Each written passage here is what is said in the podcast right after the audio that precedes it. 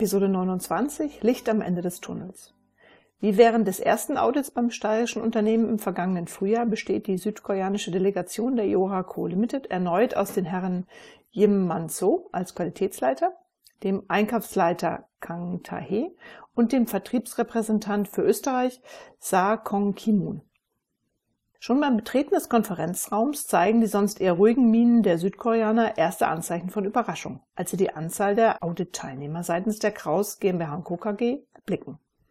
Neben Bernd Kraus, Franz Großmann, Thomas Leitner und Alexander Moser, welche die Vertreter der Jehoa Co. Limited bereits kennen, sind auch sämtliche Teamleiter und Frank Weißnecker anwesend. Nach der Begrüßung der ausländischen Gäste eröffnet Bernd Kraus das Meeting mit wenigen Sätzen und stellt zunächst Frank Weißnecker als technischen Leiter der Kraus GmbH Co. KG und damit als Verantwortlichen für den weiteren Auditablauf vor. Nach einer kurzen Vorstellungsrunde berichtet Weißenegger von den Anstrengungen, die seit seinem Eintritt in die Firma unternommen wurden. Er beschreibt die gewählte Projektstruktur, die Vorgehensweise und begründet die einzelnen getroffenen Entscheidungen. Im Anschluss präsentieren alle Teamleiter den Stand ihrer Projekte. Dabei werden die Schwierigkeiten, die sich bei einigen Projekten aufgetan haben, auch von Franziska Steiner direkt angesprochen. Gleichzeitig zeigen alle aber auch Wege auf, wie die noch offenen Herausforderungen angegangen und gelöst werden können. Nachdem alle Ergebnisse präsentiert sind, bittet Frank Weißnecker die Gäste zu einer Metaplantafel, welche neben der Tür des Konferenzraums platziert ist. Auf dieser sind verschiedene Fotos vom Rundgang durch die Produktion beim ersten Audit ausgehängt.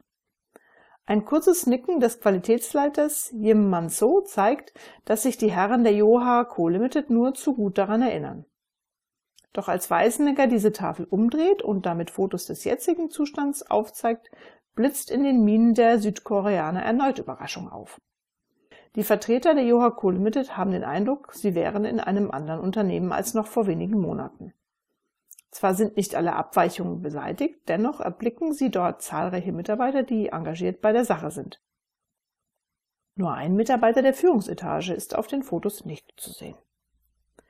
Im sich anschließenden Betriebsrundgang konzentriert man sich heute auf das Erreichte in der Produktion. Jakob Jandl beschreibt anhand einiger Beispiele nochmal kurz den Ablauf seines Projektes. Er erläutert die erstellte Dokumentation und die Visualisierung der Ergebnisse sowie den aktuellen Zustand in der Maschinenhalle. Einige kurze Gespräche der Vertreter der Yoha Co. Limited mit Mitarbeitern bestätigten ihnen, dass hier nicht lediglich für das Audit gearbeitet wurde, sondern dass grundsätzlich neue Wege eingeschlagen worden sind. Wissen Sie selbst doch ganz genau, wie schwierig Veränderungen dieses Umfangs sind und wie lange sie dauern, bis sie nachhaltig in einer Organisation verankert sind. Wieder im Konferenzraum angekommen, ergreift erneut der Qualitätsleiter das Wort und gratuliert allen Anwesenden der Kraus GmbH Co. KG für das inzwischen Erreichte, was als ein guter Anfang zu bewerten sei. Und sie im Einzelnen die erlegten Abweichungen grün sowie die vorgeschlagenen Maßnahmen, den einen roten und die beiden gelben Punkte abzuarbeiten, akzeptieren. Sie sind vom persönlichen Engagement der Mitarbeiter verschiedenster Ebenen beeindruckt und somit überzeugt, dass dies auch erfolgreich gelingen kann. Auch die Herren Kang Tae und Sa Kong Ki-moon bedanken sich nochmals bei allen Beteiligten. Lediglich die Verabschiedung von Franz Großmann, der mit sichtlichem Desinteresse an diesem Meeting teilgenommen hat, fällt ein wenig kühler aus. Das wird jedoch nur am Rande wahrgenommen, da der Vertriebsrepräsentant der Co. Limited, Bernd Kraus und Frank Weißnecker höflich, aber auch nachdrücklich um ein weiteres Gespräch im kleinen Kreis bittet. In einem kurzen historischen Streifzug bis hin zur Lehre von Konfuzius versucht Sa Kong Ki-moon zu vermitteln, was die östliche Führungsphilosophie im Wesentlichen beinhaltet und wie diese entstanden und zu verstehen ist dass zur konfuzianischen Weltanpassung neben vielem anderen der Kontinuitätsgedanke sowie der Gedanke des permanenten Lernens gehören. Und Ziel des Konfuzianismus die Harmonie zwischenmenschlicher Beziehung ist. Was pragmatisch bedeutet, dass nur derjenige, der im Einklang mit seinen Mitmenschen lebt, sein Leistungspotenzial voll abrufen kann. Frank Weißnecker wird hellhörig. Er ist auch international erfahren genug, um umgehend zu erkennen, was der Südkoreaner damit sagen will. Ohne zu zögern lässt er sich auf das Gespräch ein und erläutert, dass im westlichen Kulturkreis und damit auch hier im Unternehmen andere Begriffe wie Einverständnis, Vertrauen, Commitment, Offenheit und Ehrlichkeit dafür verwendet werden.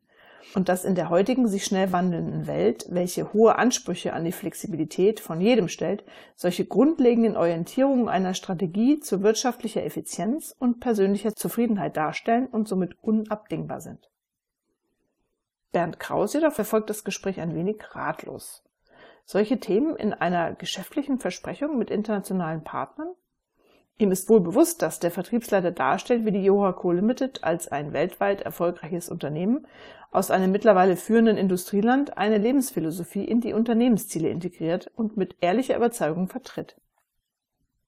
Jedoch hat Bernd auch den Eindruck, dass die Worte von Sarkong ihm noch mehr sagen sollten.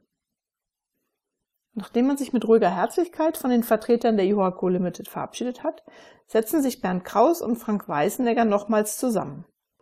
Ein Termin für die kommende Woche zur Auswertung des Audits wird festgelegt. Doch Frank Weißenegger bemerkt, dass sein Schwager noch immer über das zuletzt geführte Gespräch nachdenken muss. Daher verabschiedet er sich im Bewusstsein, dass Bernd sich ja in Kürze, auch ohne sein Zutun, die weitere Botschaft hinter den Worten Sarkongs erkennen würde wer in der Kraus GmbH Co. KG für Disharmonie sorgt.